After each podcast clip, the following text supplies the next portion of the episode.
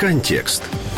У жовтні цього року було виявлено, що працівник поліції в Донецькій області збував через мережу своїх торгових точок цигарки. У виявлених підпільних складах знайшли 65 тисяч пачок фальсифікованого товару загальною вартістю більше ніж на мільйон гривень. Товар виготовляли на окупованій території, а потім продавали у Константинівці, Дружківці та інших містах. Також 30 жовтня працівники СБУ затримали в районі проведення АТО вантаж вагою понад 3 тонни. Перевізники планували переправити промислові товари у більшості будівельні матеріали загальною вартістю півмільйона гривень. У листопаді СБУ та фіскальна служба затримала автомобіль з вантажем на 2 мільйони гривень. За їхніми даними, водій на замовлення бойовиків намагався переправити на окуповані території смартфони, планшети, одяг, взуття, запчастини і стартові пакети мобільних операторів.